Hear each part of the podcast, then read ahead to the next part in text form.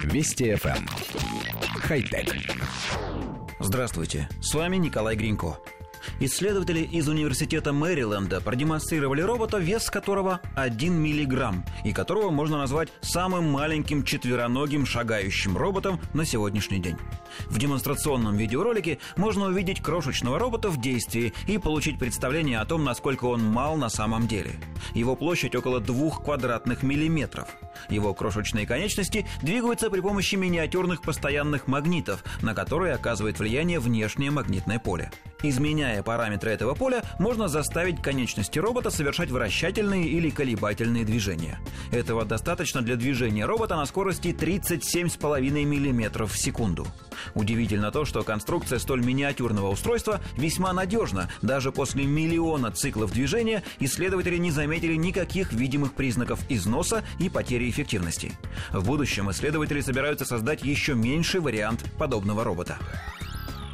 Коллектив редакции нашей программы уже смирился с тем, что роботами сегодня называют устройства, не имеющие датчиков, двигателей, вычислительных систем и так далее. По нынешним стандартам роботом можно считать даже детский заводной автомобиль или куклу-марионетку.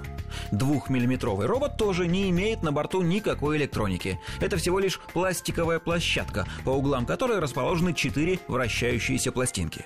В каждую из них встроен крохотный постоянный магнит. И когда экспериментаторы создают вокруг устройства переменное электромагнитное поле и изменяют его параметры, лапки робота начинают быстро вращаться, благодаря чему он движется вперед.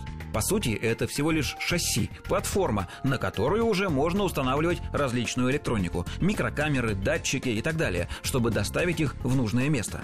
Одним из таких мест может быть больной участок внутри организма человека, который нужно изучить и вылечить. С этой точки зрения способ перемещения робота кажется оправданным. Пациент пациента можно доставить в специальную лабораторию и воздействовать на него электромагнитными полями.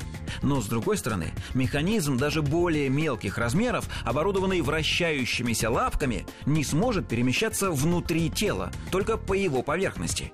Для медицинских целей скорее подошел бы движитель в виде рыбьего хвоста или даже винта. В общем, шагающий микробот – это, несомненно, выдающееся достижение, но где его можно применить, пока не очень понятно конце концов, не устраивать же на нем игровые микрогонки, проложив трассу между крошками и пылинками. Хотя... Вести FM. Эм. Хай-тек.